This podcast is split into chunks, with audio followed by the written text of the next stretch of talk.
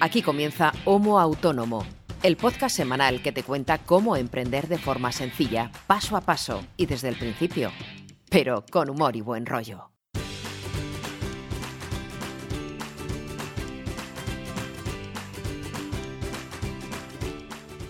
Hola amigos, hola amigas, sed bienvenidas y bienvenidos a un nuevo episodio, el número 26 concretamente, de vuestro podcast de emprendimiento favorito, Homo Autónomo. ¿De qué va esto? Pues como su propio nombre indica, sobre la vida y milagros de dos autónomos que somos quienes hemos creado y elaborado el podcast desde el principio, el que os habla César Brito y mi compañero que debe estar al otro lado del cable, Ángel Martín. Eh, ¿De qué va este podcast? Pues lo decimos siempre, quienes ya, si hay oyentes habituales, no será necesario explicarlo, pero por si alguien cae de nuevas en el día de hoy, que sepa que esto va de compartir experiencias, cómo afrontamos los problemas, qué herramientas utilizamos, qué asuntos nos preocupan en nuestro día a día, para con un poco de suerte, si estás iniciando tu aventura emprendedora, si estás empezando a trabajar por cuenta propia, pues escuchas a este par de locos y aprendas un poquito de la experiencia de los demás. Y también, si es posible, compartas la tuya propia. Y si eres un emprendedor veterano, también estamos aquí para ti, porque se trata de aprender entre todos, seamos quienes seamos, y si es posible, echarnos unas risillas, que bastante jodido es ya trabajar, como para no reírse un poco de todo. Eh, yo no puedo hacer esto yo solo, yo me dedico a la creación de contenido, pero no puedo con todo yo solo y necesito cada semana de la inestimable colaboración de mi amigo Ángel Martín. Ángel, ¿qué tal estás? Pues aquí estoy, al otro lado del cable telefónico, porque como todavía no han venido a ponerme la fibra, pues sigo con el ADSL. Pero bueno, ya la semana que viene espero y deseo, si no, colgaré al técnico del poste de ahí fuera, eh, que me pongan ya la fibra de una santa vez. Ángel Martín es un amigo mío que es buenísimo en su trabajo, es especialista en marketing y consultor y pues cada semana se junta aquí conmigo un ratito para hablar de nuestras cosillas un poco y para eh, tratar ciertos temas de, que nosotros consideramos de interés, vaya. Eh, ¿Qué tal ha ido la semana, Ángel? ¿Cómo, cómo ha ido la cosa?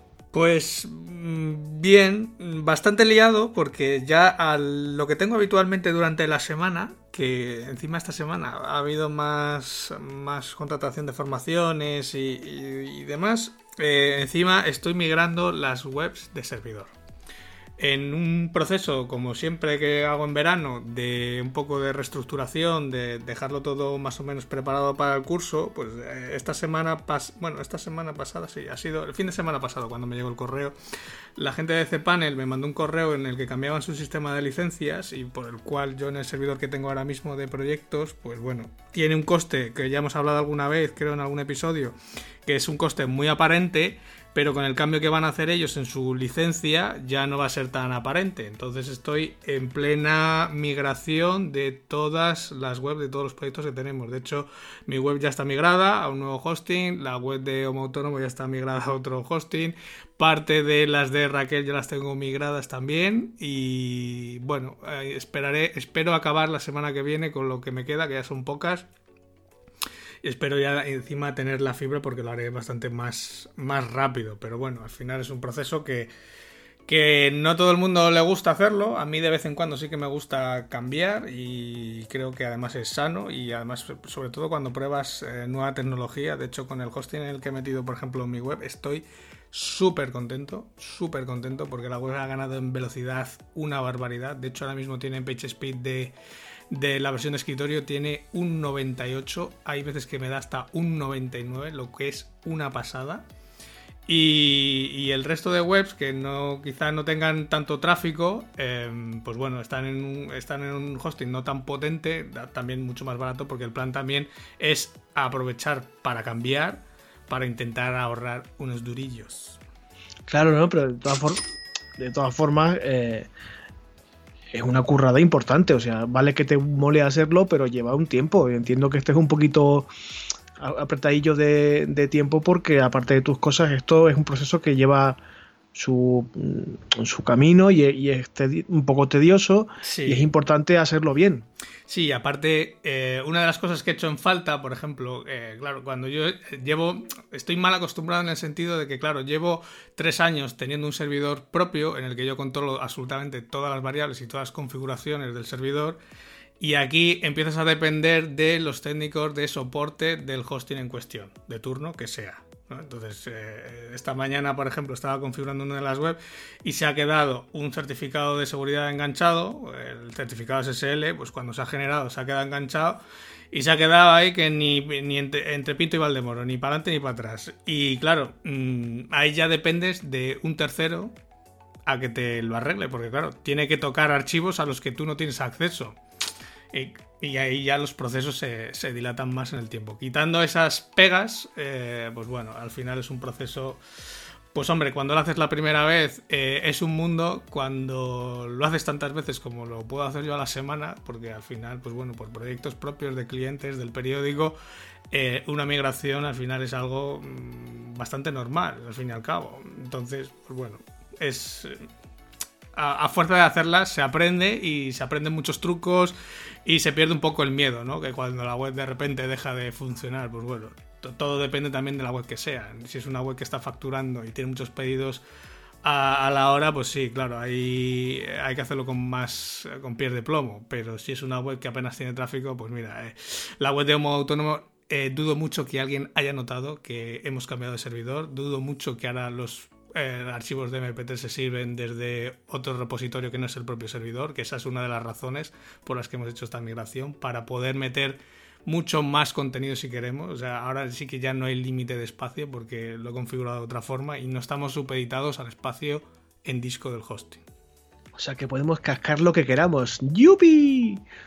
Bueno, pero no te preocupes, no te preocupes porque todos sabemos que en breve eh, tu proveedor de servicio te va a dar una clave administrativa para que dejes de dar el coñazo. O sea, porque seguro que ante cualquier problemilla que pueda surgir de este tipo que tú comentabas, que algo se te queda enganchado, que dependes de un, entre comillas, técnico y tal, va a estar dando el coñazo porque dependen tus clientes y tú de esa fluidez de funcionamiento. No son mis clientes porque yo no tengo, yo no doy servicio de hosting, eso es algo que aprendí hace mucho tiempo y, yo siempre derivo a cada cliente a la empresa de hosting que creo que mejor le va a funcionar. Pero el hosting al final es un servicio que tiene que contratar el cliente y que debe tener el cliente el control.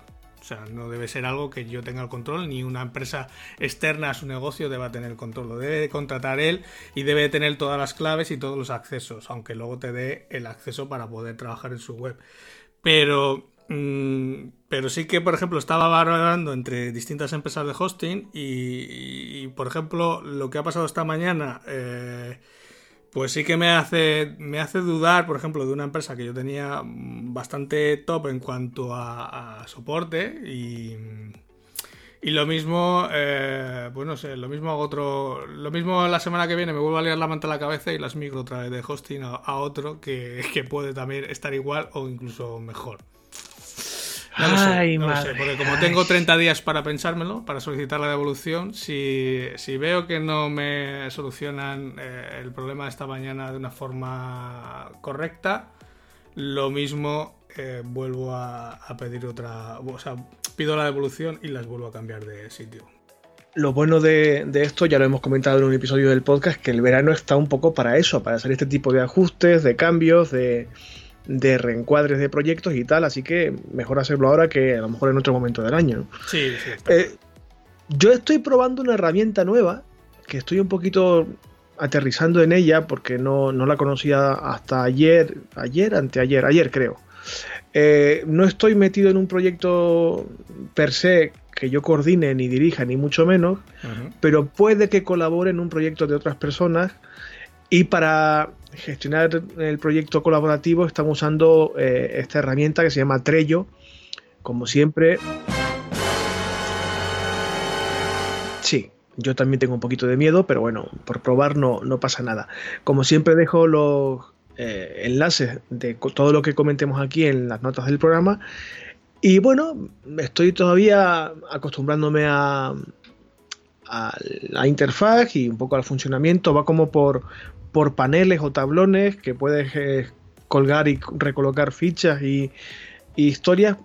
Eh, también creo que gestiona listas de tareas y demás. Tanto tú como yo usamos eh, todo Todoist para este mm. tipo de cosas. Ya hemos hablado de, de, la herramienta en otros episodios.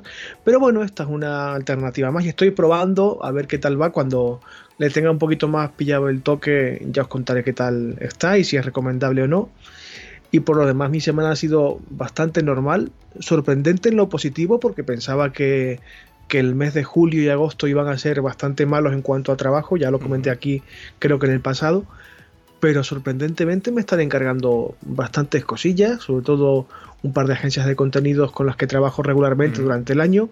Me habían dicho que iban a internalizar todo lo posible la creación de contenido, lo que encuentro normal, porque en mm. fin, la época del año es la que es, la gente se va de vacaciones, hay que reajustar plantillas, hay que en lo posible ahorrar costes y lo veo normal. A menor actividad o menor personal, pues es normal que intenten reajustarse o reorganizarse de otra forma. Así que yo contaba mentalmente con no ver un clavel en los meses de verano y estoy contento porque la verdad es que me están encargando trabajo no para agobiarme, pero sí el suficiente para estar entretenido, la verdad. Eh, sí, ¿no? Y evidentemente para cobrar. Y me, pone también contento porque, porque también demuestra que este tipo de empresas en concreto confían en mí.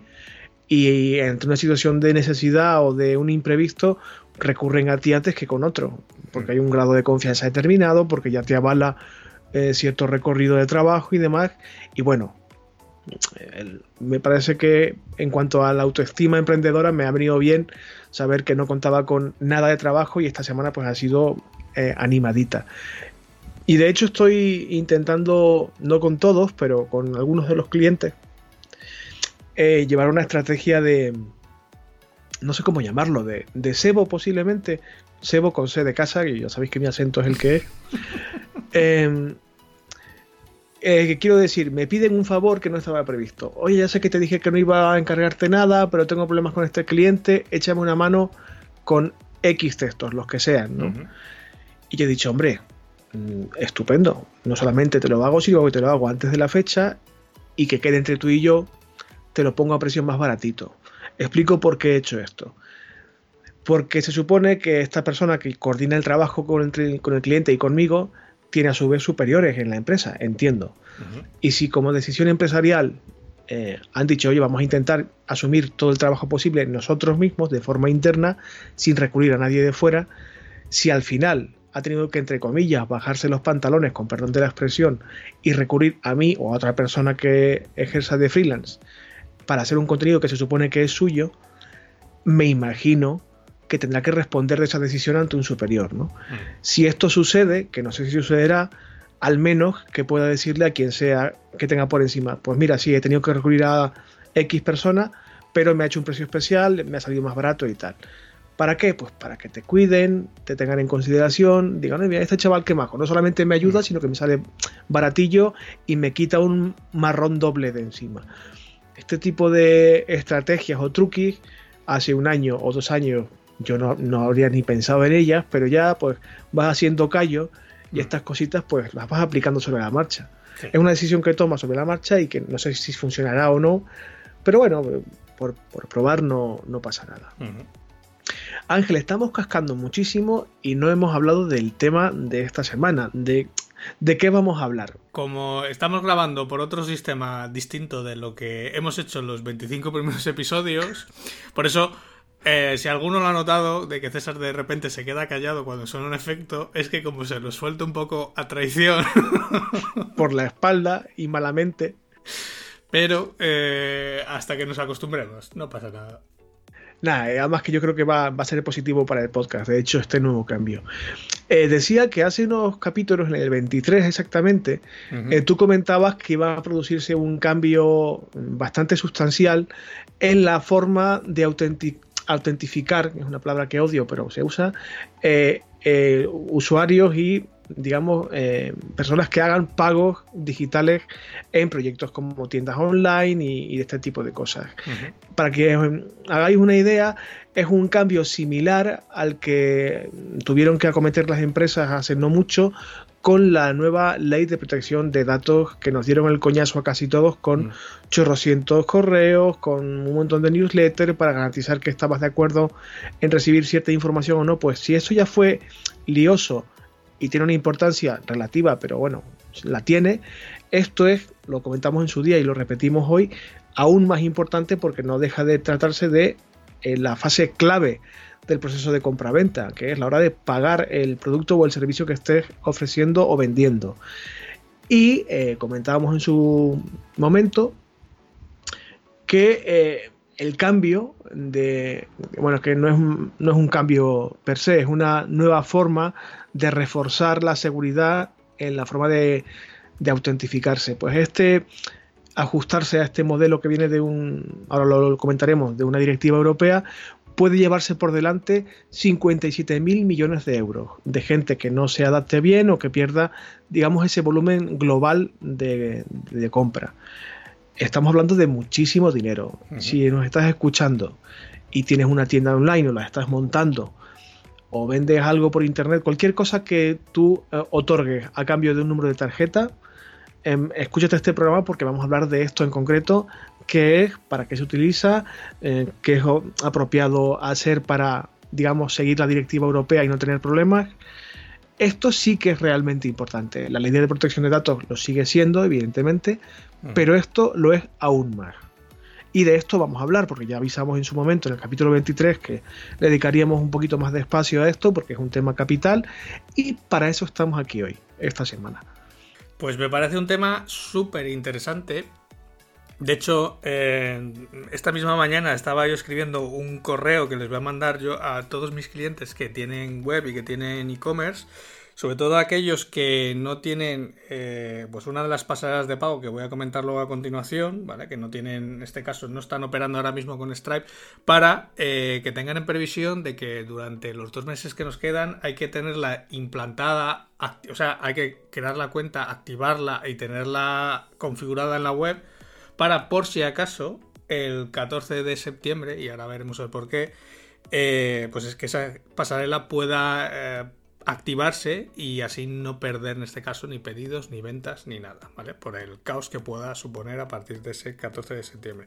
Como bien decías, el, ese 14 de septiembre, y ya hablábamos en el día, en el episodio 23, entra en funcionamiento la nueva normativa eh, PSD 2 Sé que tiene el nombre de robot de guerra de las galaxias, pero eh, así es como la han eh, denominado, ¿vale? Por la que entra en, funcionamiento el nuevo protocolo de SCA, ¿vale? De Strong eh, Customer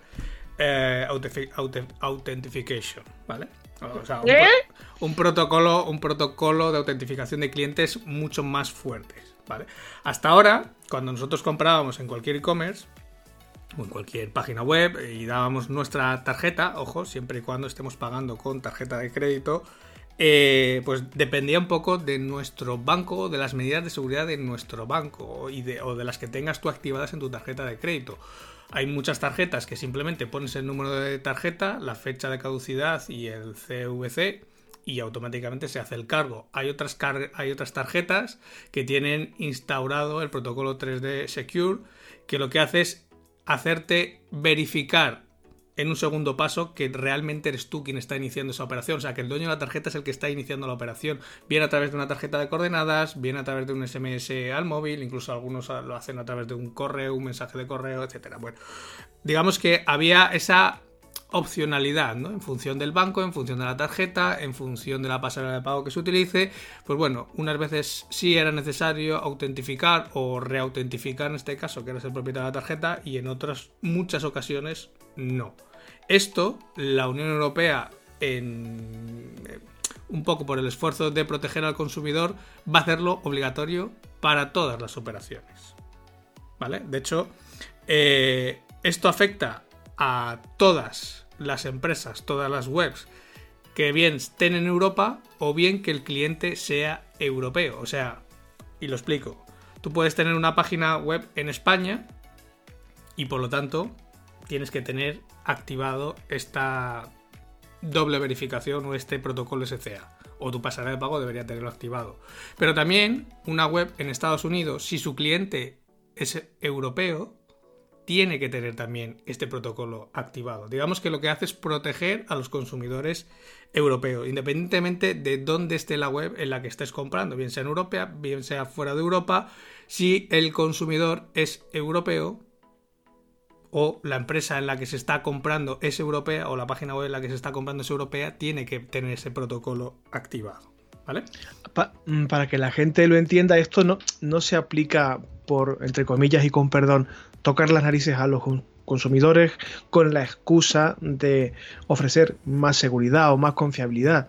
Es que esto forma parte de una directiva europea, como ya hemos dicho, que por cierto dejo enlazadas las notas del programa por si queréis leerla. Es muy farragoso, pero si alguien tiene interés que la, puede leer en castellano. Eh, el objetivo final de esta directiva, aparte de, como tú comentabas, de dar más garantía de seguridad a la hora de autentificarse al usuario del, digamos, del territorio europeo, eh, lo que persigue en última instancia, si os leéis la directiva lo entenderéis, es, digamos, dirigirse a un mercado digital único.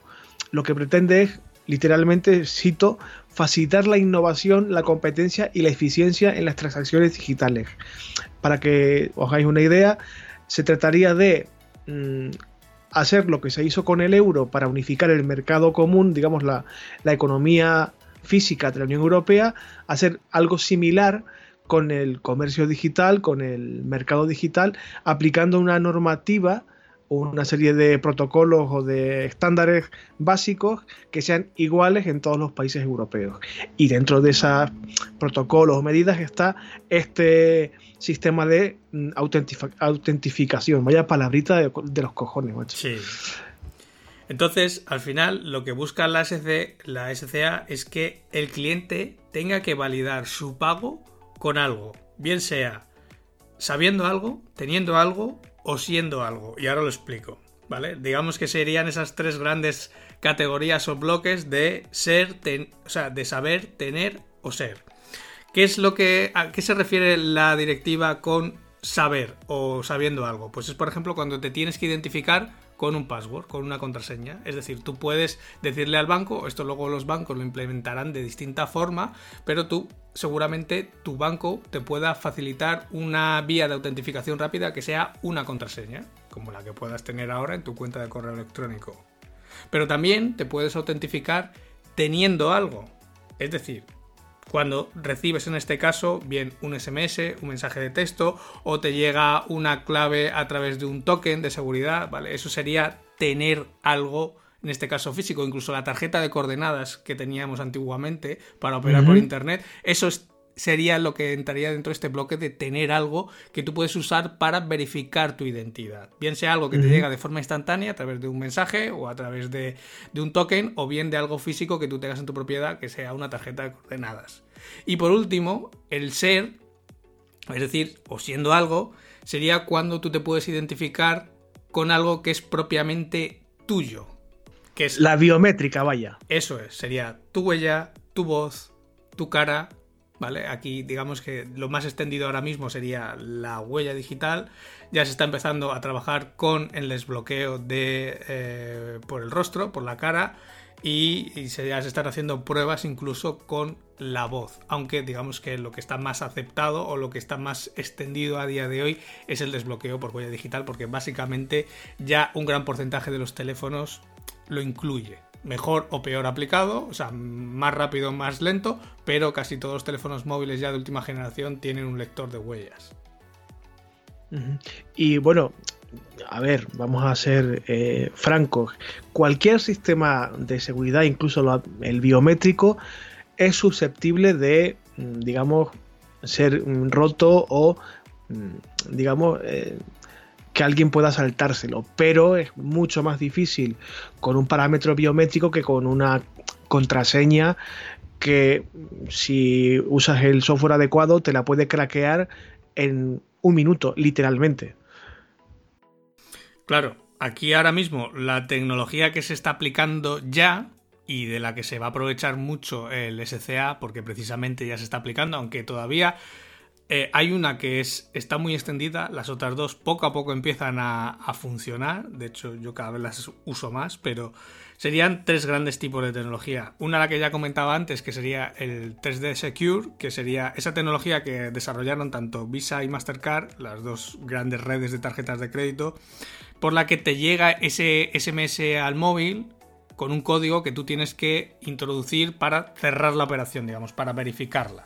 Esa sería una de las tecnologías que se va a usar dentro de este, dentro de este SCA, de este protocolo, pero también estarían otras dos tecnologías nuevas o de reciente aplicación como es Apple Pay, Google Play, Google Pay, incluso, aunque llega un poco tarde, o sea, va a llegar con un poco de retraso, incluso Amazon Pay.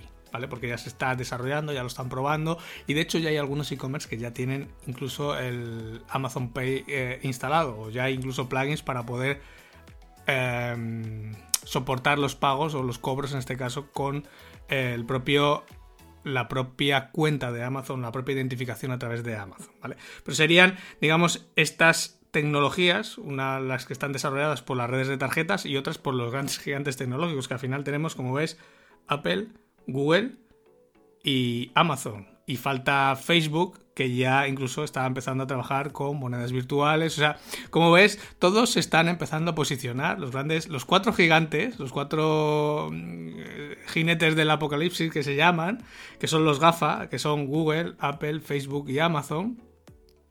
Eh, Qué buen acrónimo, ¿no? No conoce yo ese acrónimo, GAFA. Sí. Qué guay, así no se me olvida, claro, GAFA. Se les conoce así. Eh, los cuatro, poco a poco, se están posicionando en el negocio de la banca tradicional. De hecho, les están comiendo el terreno a pasos agigantados. De hecho, Google, Google y Apple ya llevan bastante tiempo. Amazon y Facebook van un poco por detrás, pero Amazon, por ejemplo, ya tiene en el Reino Unido alguna licencia para operar en banca. Lo que pasa es que todavía no está explotando, pero en algunos países ya está eh, registrado como operador de banca no me extraña lo más mínimo. Y si los grandes están haciendo lo que debe hacerse para, digamos, acoplarse a la ley, quienes nos escuchan también deberían hacer lo mismo. Es decir, si tenéis una tienda, como ya hemos dicho, un, un e-commerce o cualquier proyecto que implique pago virtual o digital, tenéis que poneros las pilas. Y para esto, Ángel, la pregunta clave es, vale, es mi caso, ¿qué tengo que hacer?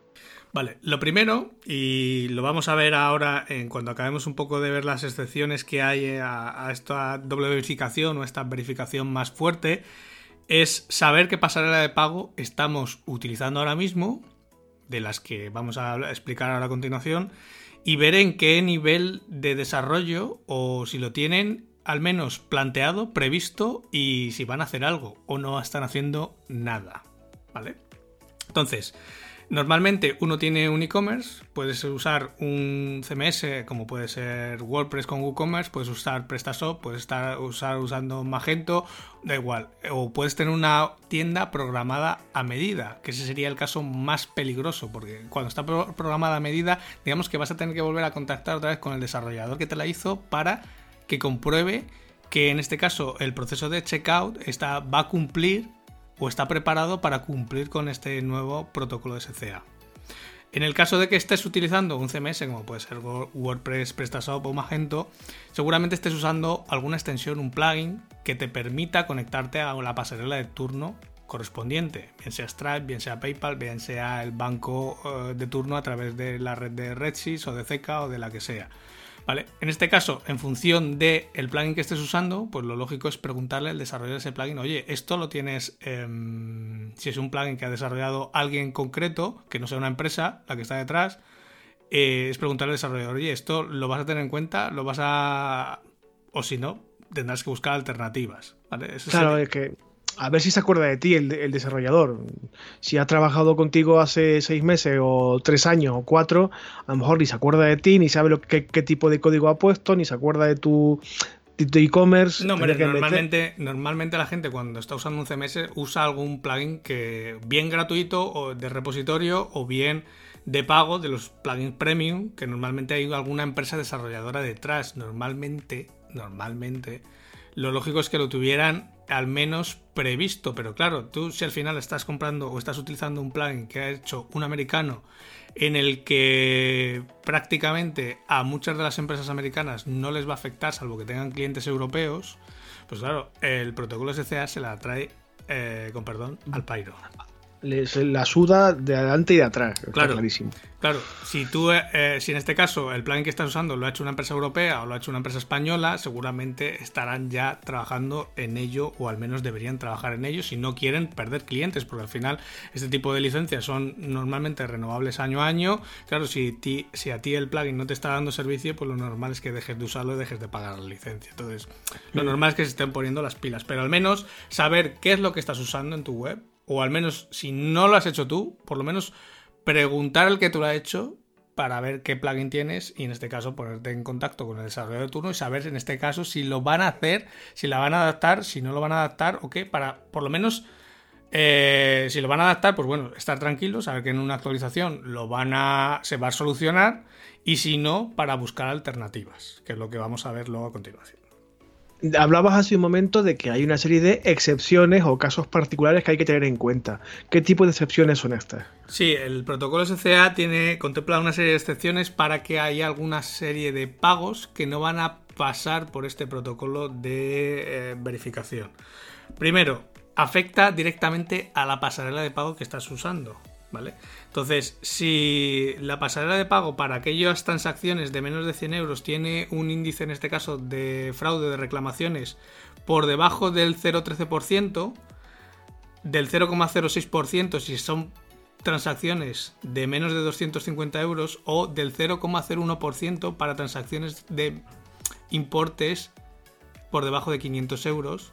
Entonces, si la pasarela cumple, digamos, este porcentaje de incidencias, o está por debajo de esos porcentajes de incidencias, em, digamos que le van a dar un voto de confianza a la pasarela y van no va a necesitar identificar esos pagos. ¿Vale? Siempre y cuando que, los importes estén por debajo de esos rangos y la pasarela cumpla ese porcentaje de esté por debajo de ese porcentaje de incidencias. Si se dan esas dos condiciones, digamos que la transacción en tu e-commerce no pasará por el protocolo de SCA.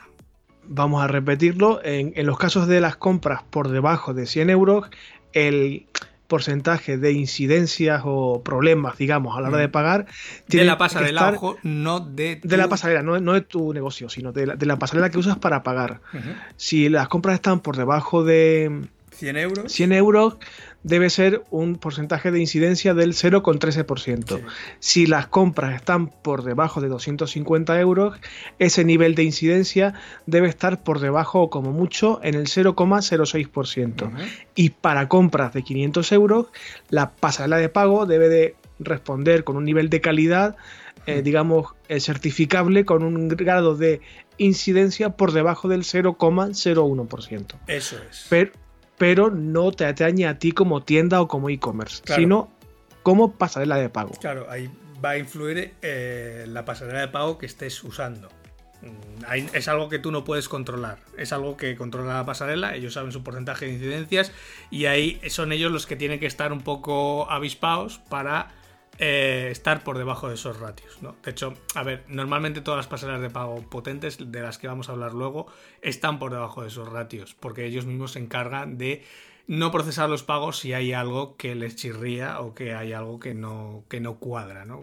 Lo típico que de repente te están pagando con una visa española desde una IP, desde, yo qué sé, desde... Ucrania. Eso es. Claro, en el momento que detectan ese tipo de jugadas, las transacciones se quedan paradas, no las aceptan.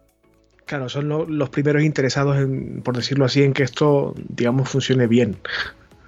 Porque viven de esto. Otra excepción es, o son, todos los pagos que vayan a ser menores de 30 euros. ¿Vale? Digamos que si los pagos que se realizan en tu e-commerce son de 30 o un importe inferior, pues esos pagos no van a pasar por este protocolo de eh, verificación de SCA. Vale, digamos que para los importes de más de 30 euros sí que se va a pedir ya esa verificación. Igual te pasa como cuando estás pagando con la tarjeta de crédito, la tarjeta de crédito de débito directamente en una tienda, si el importe es pequeño no te pide el PIN. En el momento que pasa de cierta cantidad ya te pide eh, eh, introducir el PIN. Pues eh, esto sería algo similar. También otra excepción serían las suscripciones. Para todos aquellos que tienen un membership site, un sitio de membresía o un sitio en el que se gestionan suscripciones de forma online, pues digamos que todas esas suscripciones o esos pagos recurrentes de las suscripciones no van a pasar por el, por el proceso de verificación. Va a pasar solamente el primer pago, es decir, el que inicia la suscripción, pero luego los pagos recurrentes que se generan automáticamente y que lógicamente bien manda tu web directamente a la pasarela de pago o es la pasarela de pago la que lo procesa, esos pagos recurrentes después del primer pago no van a pasar por el proceso de verificación porque ya se entiende que el usuario ha verificado en el primero, eh, lógicamente, eh, la autorización para hacer los recurrentes digamos, los pagos que se repiten mensualmente, suscripciones o lo que tú decías, membresías o, vamos, lo haces la primera vez, se verifica que ese, esa transacción es correcta y eh, se sobreentiende que las siguientes serán igual de correctas que la primera. Eso es, porque de hecho mm, otra de las excepciones era eso, las transacciones que se inician desde el merchant, desde, desde la propia web, eh, pues son un poco en línea de las que acabamos de ver, de esas suscripciones. El usuario cuando se suscribe a un servicio recurrente, cuando te apuntas a Netflix,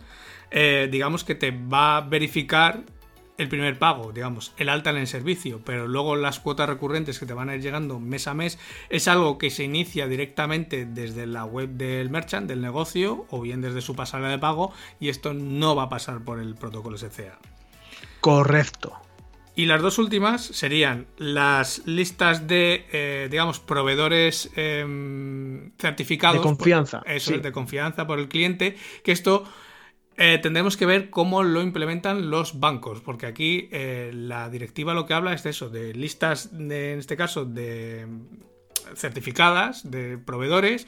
Digamos que tú dentro de tu página de banca online, me da igual que sea del Santander, del BBVA, del banco que sea, vas a tener una opción o deberías tener una opción en el que tú le digas, oye, mira, este cargo o esta empresa que me está haciendo cargos, no quiero eh, que me lo pases por este sistema de verificación de SCA. O sea, confío en él, es algo en lo que estoy comprando de forma habitual. Pues, por ejemplo, yo que sé, Amazon pues no quiero que cada vez que vaya a Amazon eh, tener que pasar por el, eh, por el sistema de verificación. Simplemente lo meto, digamos, en la lista blanca dentro del banco y entonces cuando eh, la solicitud de cobro llega desde Amazon al banco, el banco ve que está en la lista blanca y directamente le deja cobrar lo que tenga que cobrar. ¿vale? Esa sería otra de las excepciones y la última es las tarjetas de empresa, ¿vale? Digamos que son esas tarjetas que tienen las empresas que distribuyen a sus empleados o directivos, ojo, no las black, sino las tarjetas de empresa normales. Las, legales, por decirlo Las legales, pues por ejemplo la que tiene eh, un conductor de autobús para pagar los peajes, para pagar la gasolina, etcétera. Las tarjetas de la empresa pero él no es propietario de la tarjeta. Entonces, digamos que ese tipo de operaciones de tarjetas de empresa no pasan por el periodo de verificación porque, volvemos al caso, en el caso de un conductor de un autobús, a él no es el titular de la tarjeta, no le llegaría nunca el SMS, no podría verificarla de una forma eh, rápida y correcta. Entonces, este tipo de tarjetas van a quedar fuera de esa verificación. Y por último, que solamente eh, este tipo de excepciones que son las que va a controlar la pasarela de pago, eh, la pasarela de pago solamente, digamos, puede colar una eh, al banco en el proceso de hacer el cobro. Es decir, la pasarela de pago tiene que decidir de todas las que hemos visto ahora cuál es la que le presenta al banco para eh, no tener que pasar por ese periodo de SCA. Digamos que esto es un proceso que se va a decidir en milésimas de segundo, aunque aquí lo estamos viendo que lo estamos explicando en unos cuantos minutos, pero esto es un proceso que va a ser en milésimas de segundo. O sea, es algo que nosotros no nos vamos a dar ni cuenta, pero en ese proceso en el que nosotros le damos al botón de pagar y se carga o no se carga la página de verificación, van a pasar milésimas de segundo y en esas milésimas de segundo la pasarela de pago tiene que decidir, en este caso, si está dentro de algunas excepciones, si está dentro de algunas excepciones, cuál le presenta al banco en función del histórico de compras del usuario, en función del histórico de compras de la tarjeta, etcétera, de todo su machine learning, etcétera, cuál le presenta al banco para no tener que pasar ese esa verificación y en el peor de los casos, pues bueno, si el banco decide que ninguna de las excepciones vale, pues tendrá que mostrar la pasarela de pago ese esa pantalla de verificación o ese paso de verificación extra que exige la SCA. ¿vale? No, no, quiere decir que no se vayan a procesar los pagos, sino que simplemente es que va a aparecer o no va a aparecer, eh, en este caso, el campo para verificar la operación. Bien, hasta ahora, ¿qué hemos visto? Hemos visto cuándo entra en vigor, de qué se trata esta directiva y este protocolo de autentificación, eh, qué vías de autentificación están vigentes ahora y cuáles van a estar vigentes a partir de ahora, qué hay que hacer realmente, aunque gran parte de la responsabilidad corresponde, como estamos viendo, a las pasarelas de pago y a la gente que desarrolla esta tecnología, eh, qué tecnologías están vigentes y se están imponiendo y aquellos casos en los que este protocolo de autenticación no se aplica eh, de forma regular. Eh, ahora bien, hemos visto que las pasarelas de pago son quienes realmente tienen que tener eh, más iniciativa en este proceso. ¿Qué pasarelas de pago, digamos, son las más recomendables y las menos recomendables? Pues a día de hoy, bueno, todo el mundo va a conocer una que es PayPal.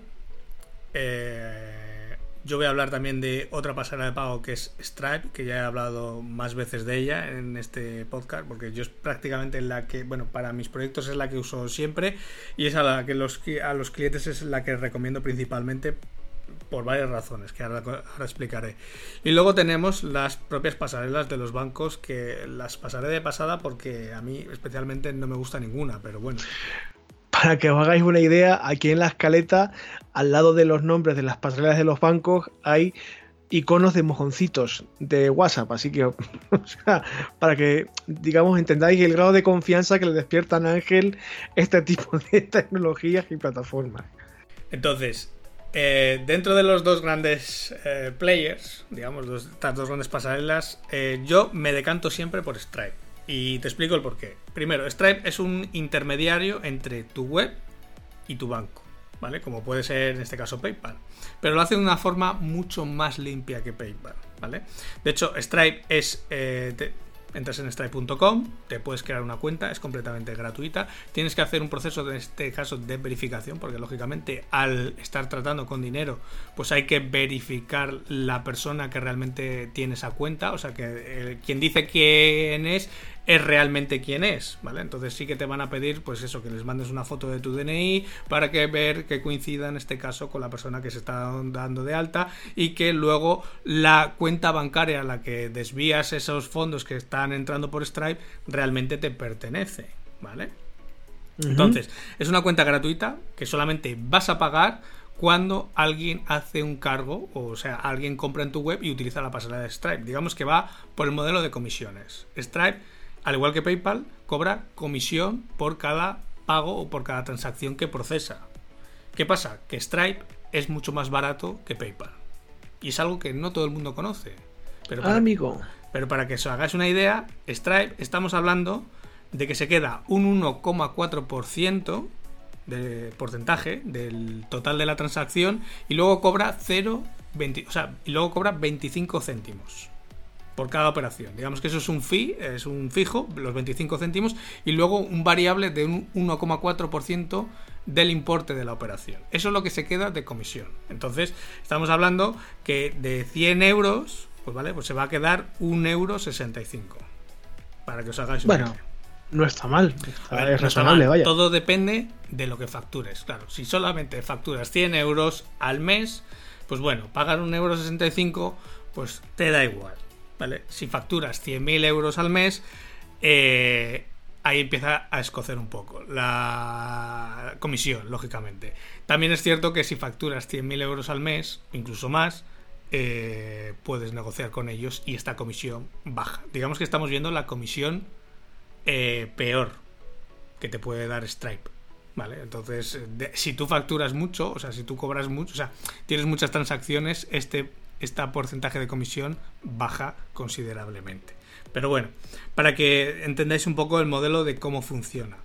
¿Cuál es la ventaja de Stripe, por ejemplo, con respecto a PayPal y por qué a mí me gusta especialmente? Porque está perfectamente integrado en el proceso de checkout de la página. Y me da igual el sistema que estés usando. Me da igual que sea WooCommerce, que sea Restrict Content Pro, me da igual que sea ADD, o sea, ACT Digital Downloads, me da igual el plugin que sea. Stripe se integra perfectamente. De hecho, cuando digo que se integra es que no tienes que salir de la página en la que estás comprando para hacer la transacción. Se hace directamente en la página que estás comprando. Sobre esa misma página. No hay, no se abre otra página, no se carga una modal, o sea, no hay cosas raras. Está siempre. Interesantísimo eso. ¿eh? Ese detalle parece una tontería, pero es muy, muy importante eso estás quitando dos pasos en el proceso de checkout de repente, porque cuando tú pagas a través de PayPal, pues se te carga la nueva página, la nueva ventana de PayPal, tienes que meter tu usuario, tu contraseña, tienes que pagar, tienes cuando apagas, cuando eh, pasas dos o tres pantallas, cuando acabas la operación, tienes la opción de volver otra vez a la web en la que estabas comprando. Claro, eso son cuatro páginas después, mientras que con Stripe se ha hecho todo en la misma página en la que estabas, en la página de checkout. Y eso mejora muchísimo las conversiones. Y esto para, gente eh, cortita como es mi caso, por ejemplo, ¿esto es fácil, difícil o cómo va la movida? Pues teniendo en cuenta que la mayor parte de las web que pueden tener la gente, los oyentes que nos están escuchando, que están trabajando con WordPress o bien con WooCommerce o bien con algún plugin de WordPress, es súper fácil de implementar. De hecho, eh, te voy a pasar luego un pequeño tutorial que yo tengo para configurarlo, por ejemplo, Strike con WooCommerce, que yo creo que es una de las implementaciones que más me preguntan muchas veces. De hecho, creé el tutorial por eso, porque me lo preguntaban muchas veces. Y, y es extremadamente sencillo. O sea, tiene más pasos el configurar. Bueno, tiene más pasos. Digamos que hay que dar unos cuantos pasos más para configurar tu cuenta por el proceso que os decía antes de verificar tu identidad, no tanto porque crear la cuenta sea complejo, porque crear la cuenta es poner un email y una contraseña y ya tienes la cuenta creada. Luego lo único es que tienes que rellenar pues la cuenta bancaria donde quieres que te haga los pagos, cada cuando quieres que te haga los pagos, verificar que eres tú esa persona, pero digamos que son pasos muy sencillos. Yo lo tengo como un nivel de dificultad fácil. De hecho, muchos de mis clientes lo hacen ellos directamente. Yo les digo, les remito al tutorial, lo crean ellos, luego entro como, en este caso, como eh, con una cuenta asociada, ¿vale? Me, me, añaden a su cuenta, compruebo que está todo ok, luego me salgo y listo. Entonces es una forma muy fácil de implementarlo. Lo mejor es que Stripe es, digamos, la primera que ha dicho que está preparada para el protocolo SCA. Hombre, eso tranquiliza bastante. Si hay que decantarse por una pasarela de pago, es mejor elegir una que ya, ya sabe lo que se viene y ya está preparada, lista para que no haya ningún problema. Claro, por eso yo lo que les comentaba antes de que estaba escribiendo esta mañana un correo que voy a mandar el lunes a los clientes que no tienen Stripe como pasarela de pago principal es que en estos dos meses vayan creando su cuenta de Stripe, la vayan verificando, la vamos a ir dejando configurada aunque no activa en su web para que si en el caso de que llegue el día 14 eh, la pasarela del banco de turno no funciona, de repente no entran los pagos, no entran pedidos, no entra la pasta, pues solamente es desactivar una, activar otra, que son dos clics y ya está. Todo funcionando como si no hubiera pasado nada. Fenomenal. Y lo mejor de todo es que tiene menos comisión que PayPal, como vamos a ver ahora. Porque el otro, el otro gran player de, las pasarelas de pago es PayPal, es que es la que todo el mundo conoce, es por la que todo el mundo pregunta siempre, ¿tienes PayPal? ¿Tienes? A ver, yo entiendo al usuario que PayPal te da cierta seguridad, ¿vale? Mm, tampoco entiendo mucho el por qué, porque volvemos a lo mismo, tú en una en una transacción con tu tarjeta de crédito mm, puedes pedirle al banco que la retraiga, entonces mm, tienes el mismo nivel de seguridad. Pero bueno, se ha, convertido en una especie de medio estándar, supongo. Claro, y para el usuario, ha generalizado su uso, claro. Para el usuario es muy cómodo.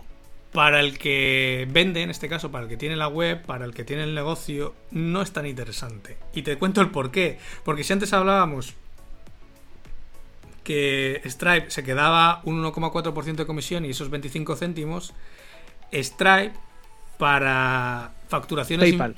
Perdón, eso, eh, PayPal para facturaciones inferiores a 2.500 euros mensuales, es decir, si no si ganas menos de 2.500 euros al mes, lo tiene como por escalado, te cobra 3,4% de comisión más 0,35 Sapristi. O sea que volvemos al caso de antes. Si tú en una operación, en una transacción de 100 euros, PayPal se está quedando 3 euros con 75 céntimos. Bueno, cuando, los otros se, cuando los otros se quedan un euro y algo. Por lo tanto, ahí tienes dos eurillos de diferencia. Claro, dos eurillos cuando solo son 100 euros, em, pues bueno, no es mucho. Pero cuando son 100 operaciones, son 200 euros que estás dejando de ganar. Es que, es que, amigo, ahí sí que cambia la, la cosa un poquillo, sí, sí. Y eso es lo que realmente escuece, claro. Para, yo entiendo que para el usuario es muy cómodo, para el que tiene el negocio no es tan cómodo precisamente por eso, porque son 2 euros por de media por operación los que estás dejando de ganar, que se está llevando la pasarela de pago. Entonces es algo a tener en cuenta. Es lo de siempre. Cuando uno empieza, te da un poco igual. Cuando empiezas a facturar y tienes un volumen un poco alto, escuece. ¿Vale? De hecho, los grandes e-commerce es difícil que tengan implantado PayPal precisamente por eso, porque incluso facturando en su tramo más eh, alto de facturación, o sea, cuando estás facturando más de 100.000 euros al mes, su comisión es más alta que Stripe. Bueno, sí, en ese caso es que es que es incontestable que la pasarela, digamos, más recomendable es Stripe desde el punto de vista del vendedor, de quien nos escucha, que tiene un negocio, un proyecto que implica compraventa. Claro. Es que es incontestable la diferencia. Entonces, PayPal funciona de la misma forma que Stripe, es un intermediario que está entre tu web y el banco. Su cuenta también es gratuita, ¿vale? Aquí sí que hace la distinción, ojo, en PayPal tienes dos tipos de cuenta, cuenta personal y cuenta business. Eh, para hacer en este caso los cargos a través de una web tienes que tener una cuenta business, que aquí es cuando te hacen las, eh, el cobro de comisiones. Con una cuenta personal, tú no puedes vincular una cuenta personal con una web, no tienes las APIs para poderlo hacer. Mm, digamos que PayPal, eh, las cuentas personales de PayPal, que es cuando te puedes pasar, es como si yo te paso 50 euros, es, em, es algo gratuito, no cobran comisión. Pero con la cuenta personal no la puedes vincular a una web. Entonces hay que tener una cuenta business. Entonces, Em, su nivel de configuración sí que yo lo tengo como medio alto. De hecho, cada vez que hay que configurar PayPal, normalmente tengo que acabar haciéndolo yo porque el cliente se acaba eh, perdiendo muchas veces. Porque el paso de crearse la cuenta, verificarla, hasta ahí más o menos bien. Cuando llega el momento de integrarla con la web, eh, ahí empieza ya un poco los dolores de cabeza porque ya tienes que ir a buscar distintas APIs, tienes que conectarla con la web con, a través de APIs y eso muchos clientes eh, por la experiencia se acaban perdiendo. Entonces, por ahí lo, lo suelo calificar como de media o alta. Una de las pegas que yo le veo con respecto a Stripe es que no está perfectamente integrada en el checkout, como hablábamos antes. Cuando tú vas a pagar a través de PayPal, pues eh, tienes un botón que le das a pagar con PayPal y se te abre la ventana de PayPal, metes tu usuario, tu contraseña, haces, ya le dices si quieres pagar con tu cuenta, si con tarjeta o con lo que sea, se procesa la transacción y al final del todo, cuando se verifica que está todo correcto, tienes el botón de volver otra vez a la web en la que estabas comprando. Aquí, claro, son una serie de pasos en los que el usuario se puede, o sea, hay muchas transacciones que se pierden por ahí. Porque el usuario solo piensa más, de repente no encuentras la contraseña, de repente te das cuenta de que está enganchada la cuenta que no es, bueno, ya la haré luego. Eh, es en ese sentido más coñazo, ¿no? Y la pregunta del millón es si PayPal está preparada para el SCA. Pues a día de hoy, y mira que está buscando documentación, he encontrado algo de lo que hablan del SCA. He encontrado bastantes eh, recomendaciones o sí, recomendaciones o buenas prácticas que en este caso pedía PayPal al Banco Central Europeo para la implantación del SCA, es decir, venían a decir un poco los problemas que iba a haber en cuanto a pérdida de ingresos, transacciones que no se iban a realizar, pero todavía no he encontrado en ningún en ninguna página oficial de PayPal en el que se diga que se está trabajando sobre ello y que están poniendo los medios para digamos, tenerlo controlado. Hombre, yo entiendo que un gigante como PayPal se tiene que poner las pilas y lo tendrán listo para el 14 de septiembre, pero a día de hoy tampoco hay confirmación oficial, o al menos yo todavía no la he encontrado. Entonces, em, entre eso, que cobra más comisión, que el proceso de checkout es peor, Eh, de ahí que yo vaya a mandar el lunes el correo diciendo que hay que poner como a mis clientes que vayan poniendo eh, Stripe como pasarela de pago alternativa o al menos tenerla configurada como alternativa por si pasa algo. Si hay alguien que nos esté escuchando, que esté un poco metido en este proceso, que, sepa bien de, de qué se está hablando y que trabaje con PayPal y sepa si PayPal realmente está preparada para el protocolo SCA o no y tenga documentación, enlaces o lo que sea, que nos lo pase para, para compartirlo con todo el mundo que nos escuche, para un poco comparar eh, ambas plataformas de, de, pago si están realmente preparadas para el protocolo o no si tú no lo has encontrado, dudo que haya alguien que lo pueda encontrar, mm, pero... No sé, he hecho, también he hecho un poco una búsqueda rápida también esta mañana para ver si había habido algo nuevo. Lo miré en su momento, no había encontrado nada salvo lo que os he comentado. Me he vuelto a mirar esta mañana, tampoco he encontrado así nada que me haya llamado excesivamente la atención. Hombre, yo deduzco que estarán en ello y que estarán preparados para el 14 de septiembre. No me cabe la menor duda, pero digamos que por ejemplo Stripe sí que se ha movido mucho más en este ámbito que, que por ejemplo PayPal. Entonces, mm, bueno, yo también sí que es cierto que yo trabajo todos los días con PayPal, eh, tanto para mí como para mis clientes. Estoy, lo tengo mucho más por la mano. PayPal sí que tengo algún cliente que lo tiene implantado, aunque es residual. Mm, no trabajo tanto con, con, con, esta pasarela, entonces, pues bueno, a lo mejor sí que puede haber documentación y yo no haberla encontrado. Entonces, si alguien la, controla, que nos la pase. Digo, vuelvo a decir lo mismo, que me imagino que llegará el día y estarán preparados, lógicamente. Pero bueno. ¿Y con los bancos qué pasa, Ángel? Pues los bancos son eh, el peor enemigo del comercio electrónico. Hola, así, así de entrada. Suena un poco fuerte, ¿eh? Mm, bueno, yo a las pruebas me remito y a la experiencia que he tenido, tanto propia como con clientes, como incluso con los proyectos que hacemos en el periódico. O sea, de media para que te den de alta un TPV virtual en un banco, mm, pues la media de espera, si te toca el, empleado espabilado, pues lo mismo estamos hablando de una semana. Yo he tenido casos de incluso de gente que está esperando un mes y pico para que le hagan un TPV virtual en un banco, en un gran banco de este país. Entonces, y me da igual, ¿eh? hay muchas siglas de grandes bancos y tengo los mismos casos tanto para los rojos como para los azules, como para los menos azules, o sea, mm, son todos igual. Funcionan fatal. Bueno. Digamos que hay dos grandes, hay dos grandes em, redes, en este caso para los bancos, o bien los bancos operan a través de la red de RedSys o bien a través de la red de CECA. ¿Vale? CECA normalmente son unas cajas, las que eran antiguas cajas o cajas refusionadas y requete fusionadas pues normalmente operan a través de la red de CECA. Los bancos tipo Santander, BBVA, etcétera, operan a través de RedSheets. Eh, por experiencia propia, mm, las dos aproximaciones que hay, aunque hay distintos plugins en este caso, por ejemplo en WordPress que te permiten hacerlo para WooCommerce, para los members si que sea, eh, nunca funcionan bien. Siempre hay alguna pega con el certificado de seguridad, siempre hay algo que no acaba de funcionar nunca bien. Siempre hay que andar haciendo apaños en el código para que te entren los pedidos. O sea, cuando el usuario ha hecho el proceso en el banco y vuelve otra vez a tu web, porque esa es otra, siempre te vas a la web del banco, haces el proceso en la web del banco y luego vuelves a la web en la que estabas comprando.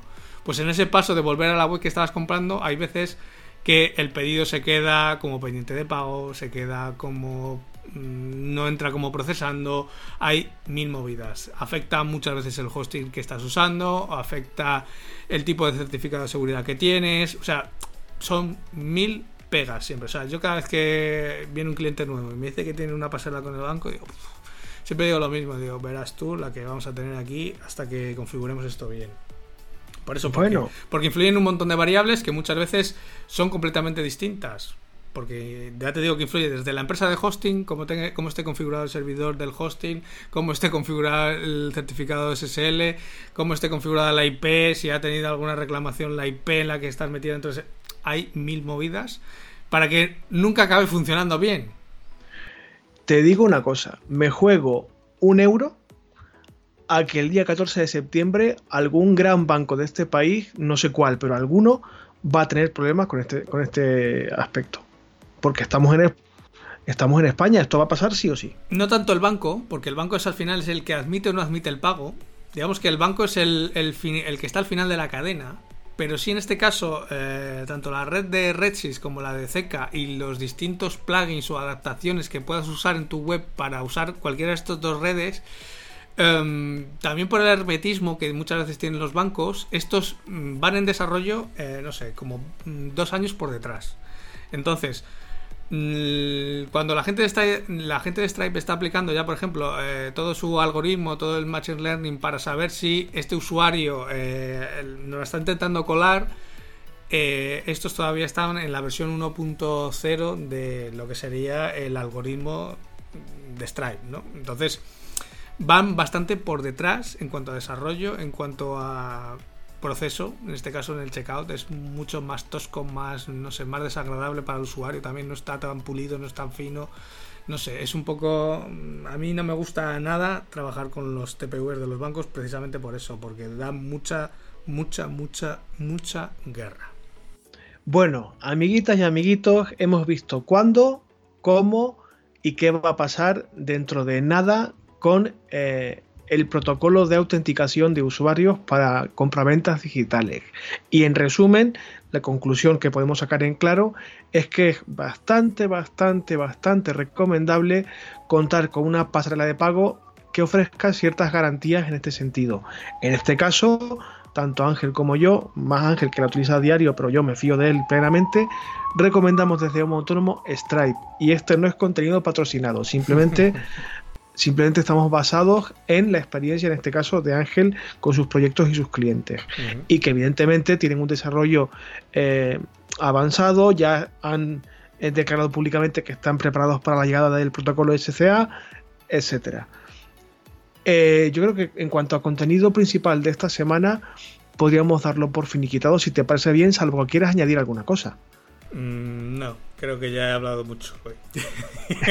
no, aparte, eh, si tenéis alguna duda a este respecto, si tenéis algún e-commerce o algún proyecto que plantee en el futuro tener un e-commerce, si queréis hacernos alguna pregunta al respecto, ya sabéis que en homoautónomo.com barra contactar tenéis un formulario de contacto y a través de ahí podéis plantear unas dudas que queráis. Pero vamos, en principio creo que hasta aquí el tema principal de esta semana. ¿Te parece que hablemos un poquito de actualidad, Ángel? Pues venga, hablamos de actualidad. Adentro la escaleta. Actualidad en Homo Autónomo.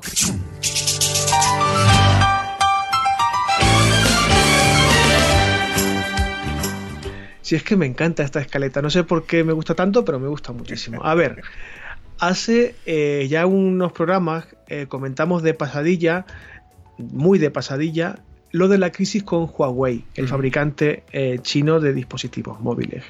Y recuerdo que tú dijiste, bueno, ya lo comentaremos porque esto va a dar para largo.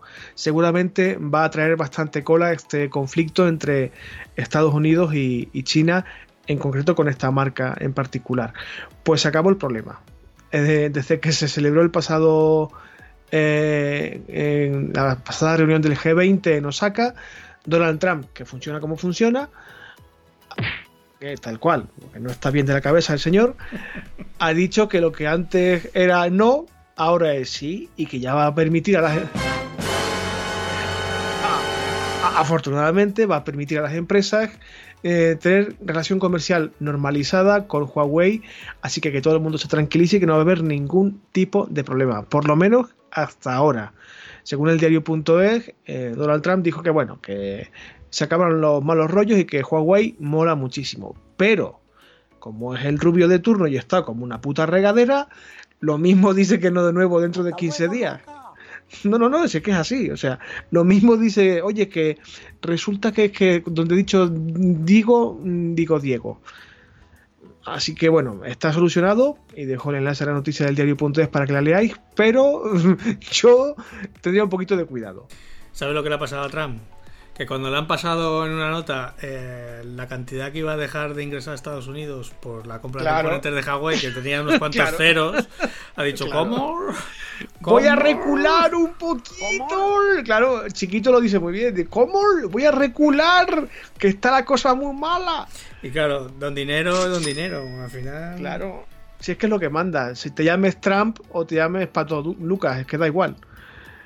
Eh, pero bueno, os dejo el enlace de la noticia para que la leáis. Es un poco a toro pasado. Sabéis que la sección de actualidad en Homo Autónomo va con un poquito de retrasito, pero al, al, fin y al cabo, pues es un tema que tratamos en su día y por cerrar el círculo un poco.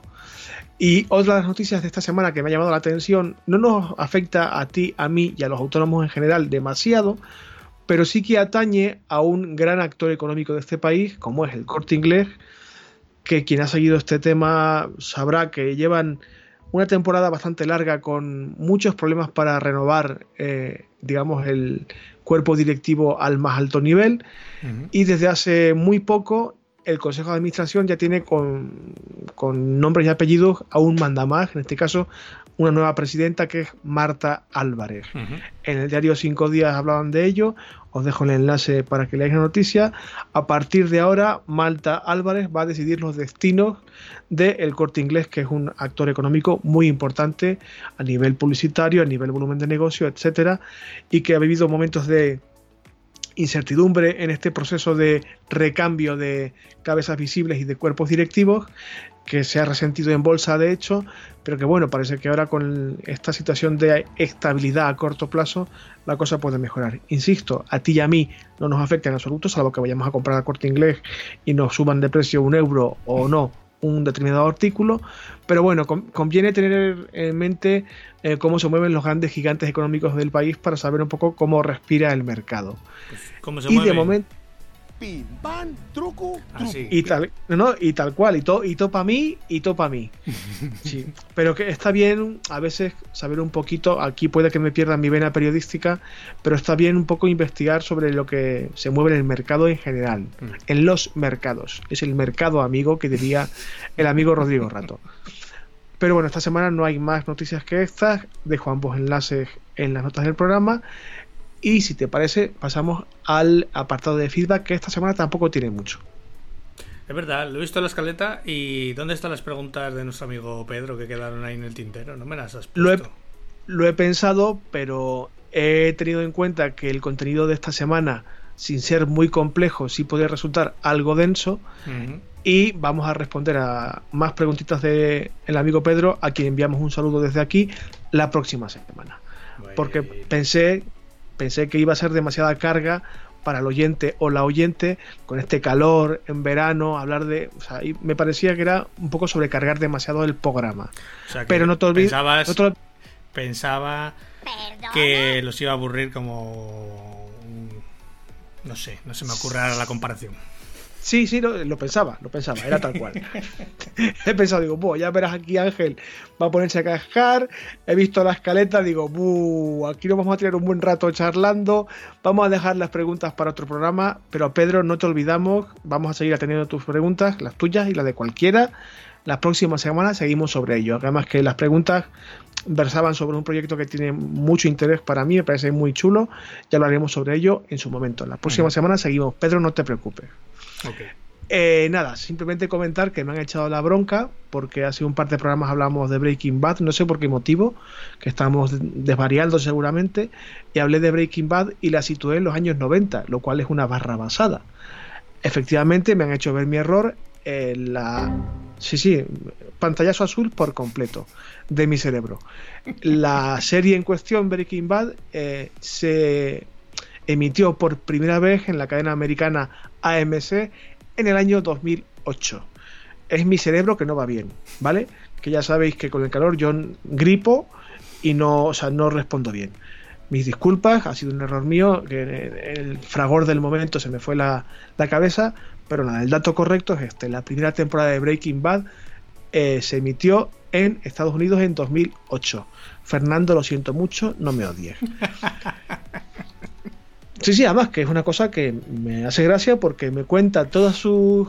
eh, eh, participa mucho Fernando como, como oyente del podcast, aparte de que es buen amigo nuestro, pero tiene el, la manía de que me comenta las cositas a mí por privado, por Telegram. Digo, hombre, pero vale, me parece bien, en este caso tienes toda, toda la razón del mundo, pero mándanos un correo o ponlo en un comentario, que si, si lo voy a saber igual por esta vía que por la vía, digamos, oficial, entre comillas, del podcast. Si lo que queremos es que haya feedback, que haya interacción, pues nada, no hay manera. Todo por, todo por Telegram. O sea, todo por... Si vas a perder el mismo tiempo, Fernando, escúchame. sé que sé que me estás escuchando, vas a perder el mismo tiempo. Ponlo en un comentario de iBox o mándanos un correíto que a Ángel le, hará ilusión recibir algo en la bandeja de entrada de un autónomo, que lo vamos a escuchar igual, lo vamos a, leer igual. Bueno, pero de momento no hay más feedback que este. Comentar que, por supuesto, nuestro enlace de afiliados de Amazon sigue funcionando bien, que no hay ningún tipo de problema y que, como bien comentabas la pasada semana, el Prime Day está a la vuelta de la esquina. Si tenéis que hacer alguna comprita por Amazon, sabéis que podéis usar este enlace que dejamos en las notas del programa y el elemento en cuestión que compráis, eh, cualquier cosa que compréis, no os va a salir más caro y nosotros nos llevamos una pequeñita comisión. Si tuviera la voz de primitivo, que ahora que, ahora que escucho la sintonía del precio justo, otro gallo me habría cantado a mí, porque esta voz que tengo no, no da para una mierda. Pero qué buena sintonía, por cierto, y qué buen programa, cómo me divertí de pequeño. Pero bueno, hasta aquí la sección de feedback de esta semana.